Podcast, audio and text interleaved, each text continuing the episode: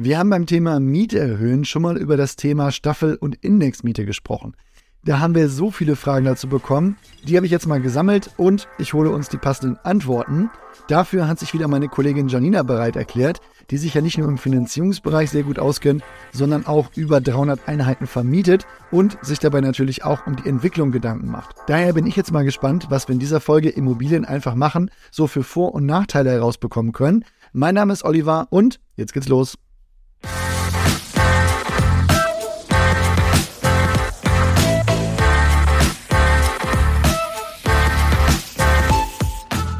Janina, vielleicht kannst du uns einmal ins Thema abholen. Normalerweise, da schließe ich einen Mietvertrag ab, da ist eine Miete festgelegt und dann bekommt man vielleicht alle paar Jahre mal ein Erhöhungsschreiben. Aber es gibt ja Alternativen. Genau, man kann die Mietsteigerung nach BGB auch schon vorher festlegen. Und zwar in Form einer Staffel- oder Indexmiete. Das sind dann zwei unterschiedliche Verfahren, aber die bewirken beide, dass die Miete in einem festgelegten Zeitraum steigt. Also Staffelmiete klingt ja relativ klar, aber vielleicht kannst du das doch noch mal kurz erklären. Klar, das sagt tatsächlich der Name ja schon. Ich lege praktisch jetzt eine Staffel fest und die Miete steigt dann zu festgelegten Zeitpunkten um einen bestimmten Betrag. Ist der denn dann prozentual oder fix festgelegt? Also könnte ich sagen, die steigt jedes Jahr um 2% oder muss ich da tja, explizit die komplette Staffel aufführen? Die musst du schon ausformulieren und da auch die tatsächlichen Beträge nennen. Also da reicht nicht einfach zu sagen, dass die jedes Jahr um 2% steigt. Aber wie sieht das denn mit der Höhe der Staffelmieten aus? Bin ich da an bestimmte Grenzen gebunden? Ich bin jetzt keine Anwältin und kann sich halt auch mal ändern. Aber der Stand, so wie ich ihn kenne, ist eigentlich, dass du da ein wenig Grenzen hast. Du bist nicht an die ortsübliche Vergleichsmiete gebunden und auch die Kappungsgrenzen gelten nicht. Jetzt hilf mir noch mal kurz auf die Sprünge. Was waren denn nochmal die Kappungsgrenzen? Die Kappungsgrenze bedeutet, dass die Miete innerhalb von drei Jahren um nicht mehr als 20 Prozent steigen darf.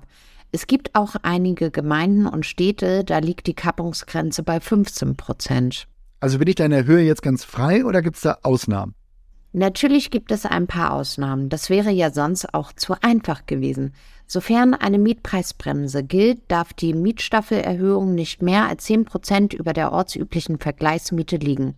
Wenn das der Fall ist, könnte der Mieter nämlich die Erhöhung rügen und die höheren Zahlungen auch verweigern. Ansonsten gibt es da noch die Möglichkeit, dass im Falle einer Wohnungsknappheit und einer Staffelmieterhöhung mit der die Miete dann deutlich und damit meine ich so 20 Prozent über der ortsüblichen Vergleichsmiete liegt.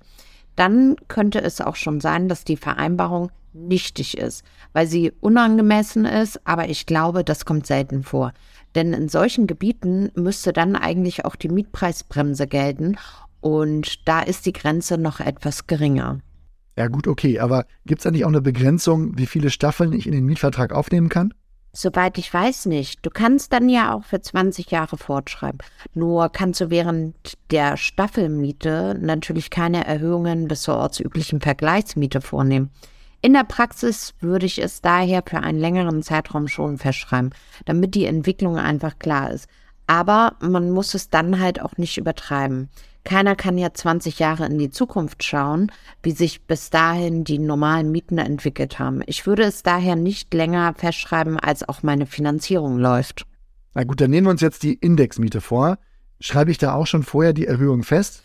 Nein, nicht wie bei der Staffelmiete. Bei einem vereinbarten Indexmietvertrag kann der Vermieter die Miete erhöhen, wenn die Verbraucherpreise steigen. Als Referenzwert dient dann allein der Verbraucherindex des Statistischen Bundesamts. Muss ich denn dann als Mieter darauf achten und die Mietzahlung anpassen, wenn ein neuer Verbraucherpreisindex rausgekommen ist? Nein, der Vermieter muss die Änderung der Mieterhöhung schon selbst mitteilen. Meines Wissens nach reicht es aber auch, wenn das per E-Mail erfolgt. Jetzt kommen wir ja gerade aus einer turbulenten Zeit, bei der viel an der Inflation passiert ist. Muss man da jetzt ständig mit neuen Mieten rechnen? Nein, da darf nur einmal im Jahr erhöht werden. Häufig findet man auch Regelungen, die erstmal eine Schwelle vorsehen, wie eine Steigerung um 5% oder so. Das würde dann in normalen Jahren heißen, dass die Mieterhöhung nicht jährlich, sondern vielleicht nur alle drei Jahre kommt. Aber klar, in diesem Jahr war das Ganze doppelt teuer. Da hatte man eine hohe Inflation, bei der eh schon die Preise vieler Produkte des täglichen Bedarfs gestiegen sind Und dann knallt auch nochmal die Mieterhöhung deutlich rein. Die Indexmiete hatte jetzt in diesem Jahr mieterseitig nicht den besten Ruf. Gibt es dann eigentlich auch wieder Grenzen in der Höhe? Wie eben bei der Mietpreisbremse. Allerdings hier mit der Ausnahme, dass nur die Ausgangsmiete betrifft. Also man ist da weniger beschränkt als bei der Staffelmiete. Und auch hier nochmal, ich bin keine Anwältin, aber wenn die zukünftige Miete deutlich über der ortsüblichen Vergleichsmiete liegt, dann kann es auch hier passieren, dass die Sittenwidrigkeit zählt. Aber das sollte in der Regel nicht passieren. Was würdest du sagen? Gibt es sonst Einschränkungen oder Nachteile bei der Indexmiete für den Vermieter? Soweit ich weiß, ist eine Erhöhung der Miete aufgrund der Modernisierung nicht drin. Natürlich dann ebenso wenig wie die Erhöhung auf eine ortsübliche Vergleichsmiete. Hier ist man dann wirklich in dem Modus erstmal drin, da anders als bei der Staffelmiete hier auch kein Ende in Sicht ist. Ja, wir hatten jetzt das Beispiel einer besonders hohen Inflation aktuell. Ich erinnere mich aber auch an Jahre, bei denen die Inflation unter einem Prozent lag.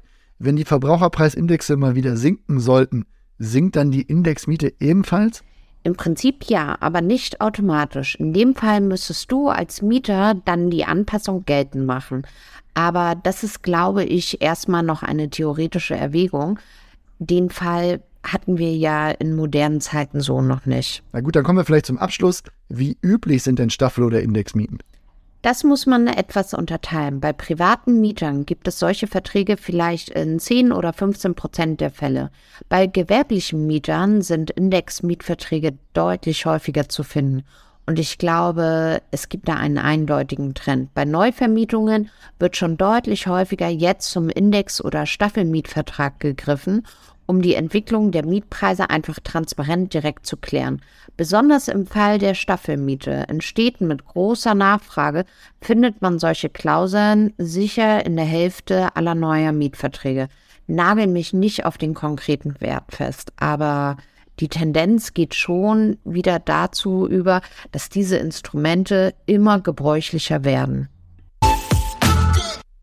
Bei den Urbio Takeaways, da oute ich mich jetzt einfach mal. Ich bin Fan der Staffelmiete.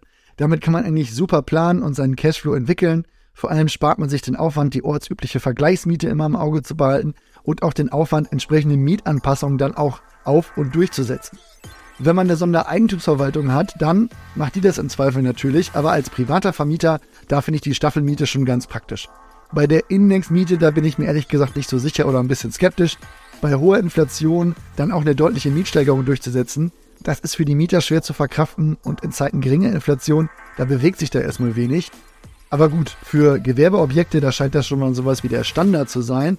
Von daher natürlich gut, wenn man da erstens schon mal was von gehört hat und das zweitens auch einschätzen kann. Wenn ihr Fragen zu den verschiedenen Modellen habt, dann schreibt uns gerne an podcast.urbio.com oder via Social Media. Wir hören uns bald wieder. Ich freue mich, macht's gut, bis bald. Ciao.